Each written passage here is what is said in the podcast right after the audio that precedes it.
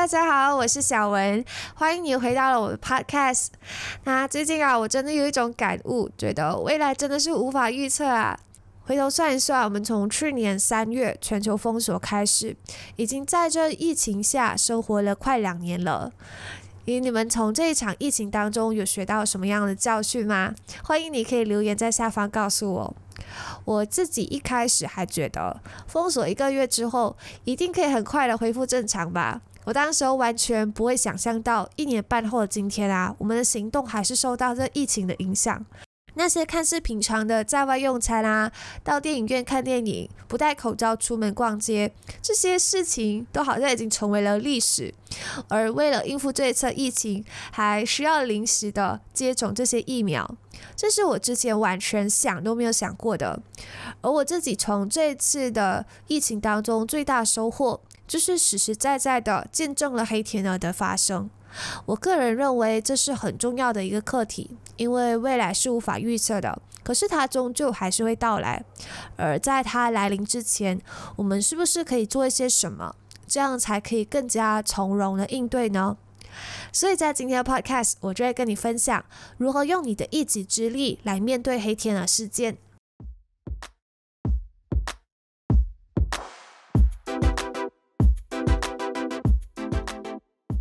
我之所以会认识黑天鹅啊，是在去年的三月看了 Nassim Taleb 写的这本书。这本书的全名叫做《黑天鹅效应：如何及早发现最不可能发生但总是发生的事》。这中文翻译书名很长，可是它英文的书名是《The Black Swan: The Impact of the Highly Improbable》。如果你对这本书有兴趣的话呢，都可以在资讯栏找到相关的链接。好，实话实说啊，这本书是真的很难读懂的。那时候我读的是英文版本，它的原文是没有那么的浅白易懂啦，所以它真的是一本你需要边读然后边思考，可能还需要停下来做笔记的那种那种书。我那时候读了第一次是没有完全没有看懂的，就是有看没有懂。然后呢，我就去上网找了其他人的读书笔记啊，还有心得分享，再重新读过这本书，我才大致上抓到他要说的意思。那先来说说这个黑天鹅的由来吧。在早期的欧洲啊，人们就只是看过白色天鹅，所以不论是历史学家、动物学家、科学家，大家都一致认为天鹅就是白色的。这信念啊是已经根深蒂固了，而且已经流传了上千年，一直到后来啊，世界的航海路线开拓了，这些欧洲人他们终于有机会来到了澳洲大陆，在那里他们第一次看到了黑天鹅，当时他们就吓了一大跳，而这一只黑天鹅只是出现了一分钟，就已经打破了欧洲人那一个已经形成并且流传了上千年的信念。所以往后，黑天鹅效应呢，就用来形容那些极不可能发生，可是又发生的事情。用我的理解，就是随机发生意外啦。那黑天鹅事件它其实有三个特点的，分别是不可预测，然后它的影响很重大，以及它事后是有解释性的。怎么说呢？我举一个例子，大家可能会比较容易明白。就是从去年一开始到现在，我们就已经经历了两次的黑天鹅事件。第一次是在疫情的时候，也就是在那一个新冠肺炎爆发的当时，我们根本不会预测到它带来影响会这么这么大。就是让很多生意倒闭，然后口罩的这个升价暴涨，还有长达几个月的这个城市封锁。这次事件爆发，它直接颠覆了所有人的生活习惯以及想法。第二次就是在这个股票市场崩盘的时候。也就是在去年差不多四月份还是五月份吧，这个美股就经历了四次的熔断。我记得当时候巴菲特还说自己活到八十九岁，一辈子才见证过四次熔断，全部都是在那十天里面发生的。所以你有没有发现到这些事件啊，都是符合了这黑天鹅三个特点的？第一个就是他们在事先都是没有办法预测到的，只有在事情发生之后呢，人们才急着找前因后果来做解释，还有做连接，而在他们发生之后，也确确实实的带来了很大很大的影响。有人啊就翻出了在二零一五年，比尔盖茨他有在 TED Talk 有一场演讲，他就提到，人类一直最担心的就是核战争爆发，还有世界三战。可是最有可能、最有可能会造成全球伤亡的，会是一个高度传染力的病毒。而当时候，几乎所有的国家都因为太专注于研究这个军事武器啊，都一直在想着要怎么进攻其他国家，他们都忽略了最重要的防守，也就是这个医疗系统。当时候，比尔盖茨认为，我们对于这些疫情病毒是完全没有防范意识的。当疫情来袭的时候呢，很有可能没有一个国家可以招架得住。而这一点呢，也确实被验证了。就在新冠肺炎爆发的时候，因为这病毒传染力太高，然后病人一下子太多了，所以各国的医疗系统都接近崩溃。那在六年前，这支演讲可能没有引起太大重视，听过观众可能就只是最多认可而已。可是，在疫情爆发后现在，这支影片已经爆红了。我那时候在 YouTube 看，就是已经有了三千五百万次的观看量。大家都说比尔盖茨真是太牛了，有预测未来能力。可是事实真是如此吗？有没有发现人都很喜欢马后炮？就是在事情发生了之后呢，才去翻旧账找前因后果，就是有了这种很喜欢简化事情的想法。我们总是很习惯性的用因果逻辑还有时间线把这些事情连接起来的话呢，就很容易使我们低估了黑天的出现还有意外的发生。很像过去人类就因为经历过这金融风暴、世界大战这些历史事件，所以现在每一次国家的外交关系很紧张啊，媒体就会一直预言世界大战要发生了，金融风暴要来了。像是你预遇过一次渣男，以后交往都会觉得男朋友就是渣男，因为有过去的经验，所以我们就很容易相信这件事情会再发生。而对于那些完全没有发生过的事情，因为我们找不到参考对象，自然就会低估了他们发生的几率。而这些事情往往一发生，通常都会让我们招架不住。听到这里，你有联想到自己的生活中有发生过什么样的黑天鹅事件吗？我在听了作者分享的这个火鸡的故事之后呢，瞬间茅塞顿开。他就说，有一只火鸡，它从一出生就有人喂食，每一天都吃得饱饱的。他跟他火鸡同伴们啊，就对这些喂食者留下很好的印象，觉得哇，他们真是一个善良的人类，就是每天都养我，然后每天都喂我吃好的。这信念啊，就持续了好几年。每一次的喂食，都让这个火鸡对人类更有信心，更有安全感。然而，就在感恩节的前一天，它就被人类宰来吃了。这只火鸡啊，可能到临走之前都想不明白，为什么自己会有这样的结局。放在我们的日常生活里，过去的成功经验会给我们很大的信心。当我们发现啊，有一个方法确实有效，我们就会一直用，一直用，一直到有一天突然没有效了，就会产生很强烈的冲击。或是你一直深信不疑的观念，突然间有一天发现，诶，这个信念是错的，就可能会无法接受。我自己啊，把喂食火鸡的人看作是正职工作，我们就像是那只火鸡，我们每个月都能收到固定的粮食，也就是薪水，然后就很安逸的以为这就是永远。可是现实啊，很不梦幻，你甚至永远都不会预测到喂食你的人是想要养肥你，然后在感恩节那天把你宰来吃。所以我常常就用这个故事来提醒自己，不要成为那只火鸡。未来是总是不可预期的嘛。如果你一直在安逸的时候停留在舒适圈里面，那当黑天鹅降临的时候呢，其实就足以打倒你了。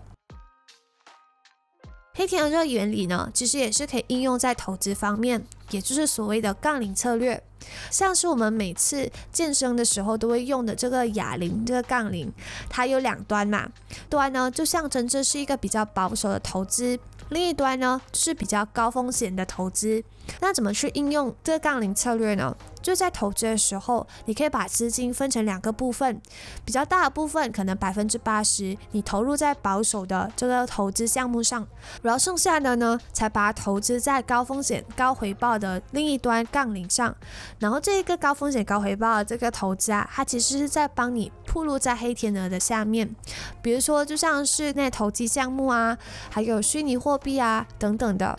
每一端的比例啊，你都可以自己去拿捏。很像我自己的话，我自己投资这两年来，我都是用七十三十的法则，就是百分之七十投入在保守的项目上，然后百分之三十投入在这高风险高回酬的投机项目。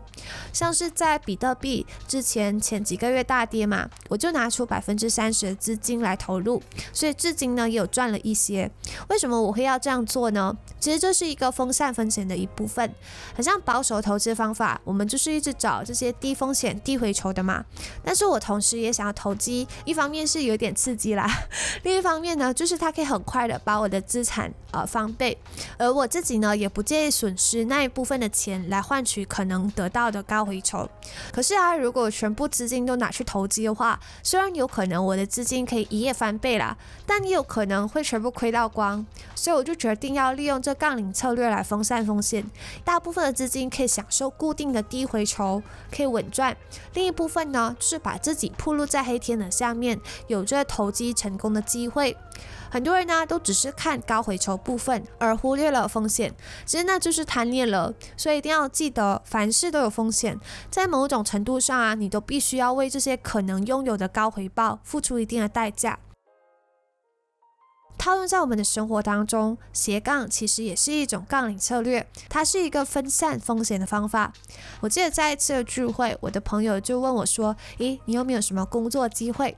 我就很好奇了，他在上一家公司啊，明明做了几年还不错，就好好的，为什么要突然跳槽呢？后来我跟他谈了几句，我才知道，哦，因为他的公司老板就是赌博，所以他就欠了一笔债。已经有两三个月没有付员工薪水了，而因为当时候公司大部分员工都是刚毕业的年轻女同事，大家性格都是比较温柔然后柔弱的，所以没有人敢反抗这个大男人上司。没有想到啊，最近他就几天他就不见踪影，然后也完全联络不上，很大可能是跑路了啦。听了这故事，有的人可能会觉得，啊，我工作公司是上市公司，不会有老板跑路的事情啦。也有的人可能会觉得，啊，是我的同学不对，最一开始一定要醒目啊，拖欠薪水的第一个月就应该要去上诉了。可是问题就在于啊，谁也不能预料未来的事情。如果你是当事人，你现在局里，你根本不会知道自己哪一个决定是正确的，然后未来会发生什么事情。因为未来不可预测，所以黑天鹅事件也很容易、很容易的发生。像是公司老板欠债逃走，然后你的公司重组单位，或者是疫情让到生意倒闭，又可能公司突然间爆出丑闻，然后让这公司名誉扫地。不管那个几率有多么多么渺茫，这些都是有机会、有可能的，会发生在你身上。这也就是为什么我觉得，不管你现在日子再怎么安逸，你一定都要有一个未雨绸缪的心态，你一定要有一个 Plan B。这个 Plan B 啊，可能是你的存款，你投资的股票、房产、生意。对于我来说，我刚毕业，可能没有很多钱嘛，也没有很强大的这个家族背景或是家族生意做靠山。我有的呢，就是大把大把的时间。所以这时最好的方法，就是利用这些时间，开始经营自己的个人品牌，还有线上网店。如果你把这些啊都看作是一门网络生意的话，它本质其实跟所有其他生意都一样的。都是需要时间来累积的。在你安逸的时候，你可以用多余的时间慢慢的去经营。有两个好处，第一个就是万一不幸的黑天鹅降临到你的身上，像好像我前面说的，和这样种种可能发生在公司的灾难啊，导致你失去工作，那么你就会有一个副业在，你能应付这些不幸的黑天鹅。如果你本来就有个人品牌了，你要变现你会比较容易，不用焦头烂额的去一直找新工作。很像看我刚才就一直强调不幸的黑天鹅嘛，其实黑天鹅呢是有好的，很像你斜杠啊，就是把自己铺路在好的黑天鹅上面，这好的黑天鹅啊，它是有可能突然给你带来很高很高回酬的，可能像你写的某一篇内容很合观众的口味，然后他们开始转发，这个演算法就带给你很多很多流量，让你一夜之间累积很多很多粉丝。或者是说，可能你经营网店，可能有一些顾客他本身是 KOL，然后他很喜欢这次购买经验，他就可能在自己的 IG 提起你的网店，那他粉丝可能就一窝蜂的来找你买，让你一天爆单，这些都是有可能的。当然，你不会知道你什么时候可以爆红爆单，可是你能做的就是尽量把自己铺露在好的黑天的下面，多学习，多生产有质量的内容，然后多用心。那么有一天，幸运之神也一定会降临在你的头上。好了，所以今天黑天的内容呢，就讲到这里了。我在这里做一个简单的总结，